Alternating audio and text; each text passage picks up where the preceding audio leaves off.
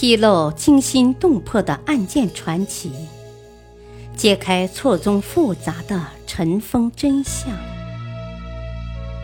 欢迎收听《古今悬案、疑案、奇案》，作者李晓东，播讲汉月。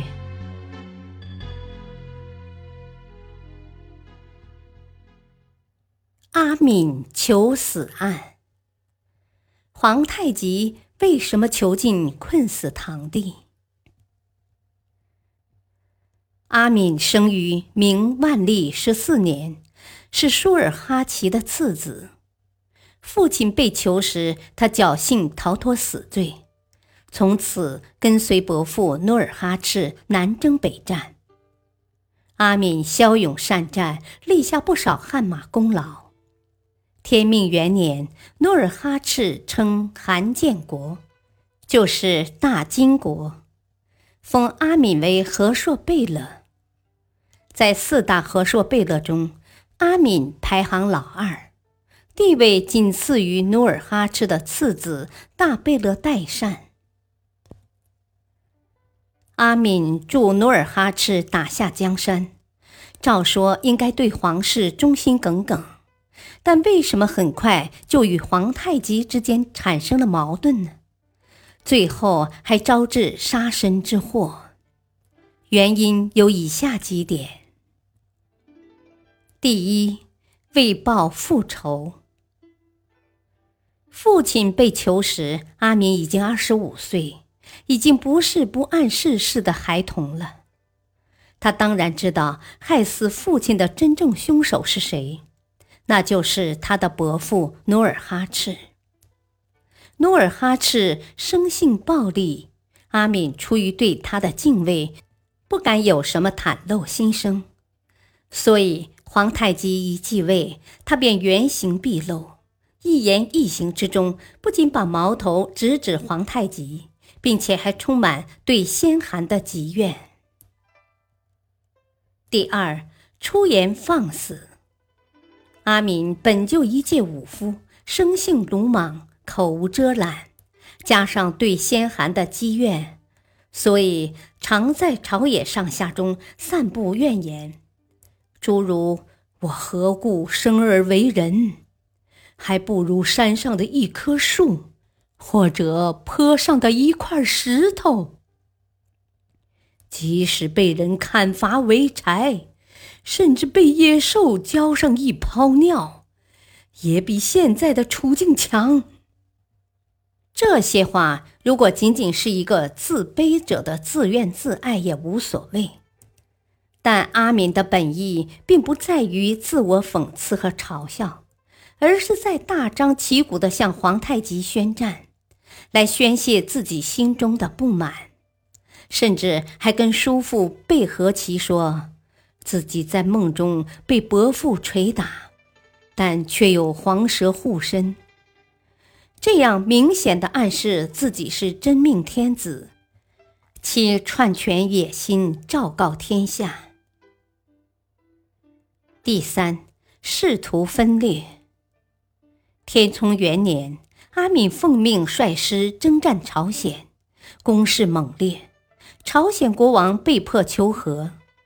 当朝鲜国王接受和议条件后，他并不急于退兵，因为他真正的条件是要自立门户，所以他转而对随行的贝勒们说：“你们愿意回去就自己回去吧，我是打定的主意要进朝鲜都城。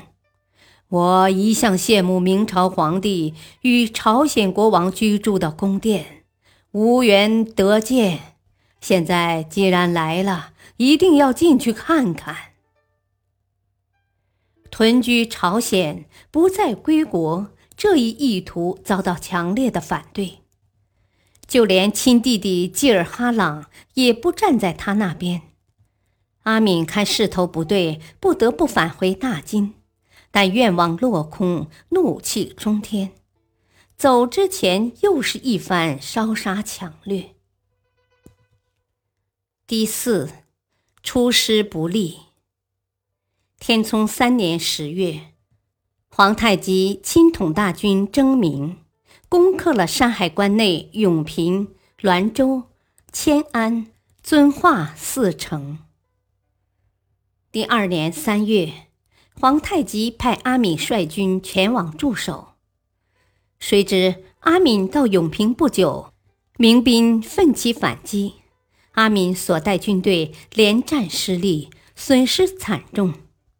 身为主帅的他却弃城而逃。更为残忍的是，逃跑前，他下令屠杀城中汉族降官降民，并将全部财产洗掠一空。中国有句古话。多行不义必自毙。阿敏平日的所作所为，早已激起了皇太极的杀心。不拔出这根眼中钉，根本无法安稳的做好帝王。正好趁大败而归，举国上下都在谴责他的时候，定了他的罪。皇太极在阿敏身上扣了十六条罪状，例如。太祖在时，挑唆欺父，欲离凶寒，自恃为寒，欺凌在下诸贝勒，丢弃永平，残杀降民等等。其实皇太极杀意已决，正所谓欲加之罪，何患无辞？最后经议政王大臣会议决定，阿敏应当处斩。皇太极此时出面下令免死，改为囚禁。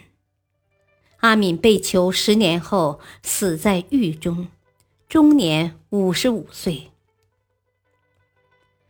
他的命运似乎重蹈了自己父亲的覆辙。其实他本可以一心效主，在为努尔哈赤立下汗马功劳之后，继续效忠皇太极。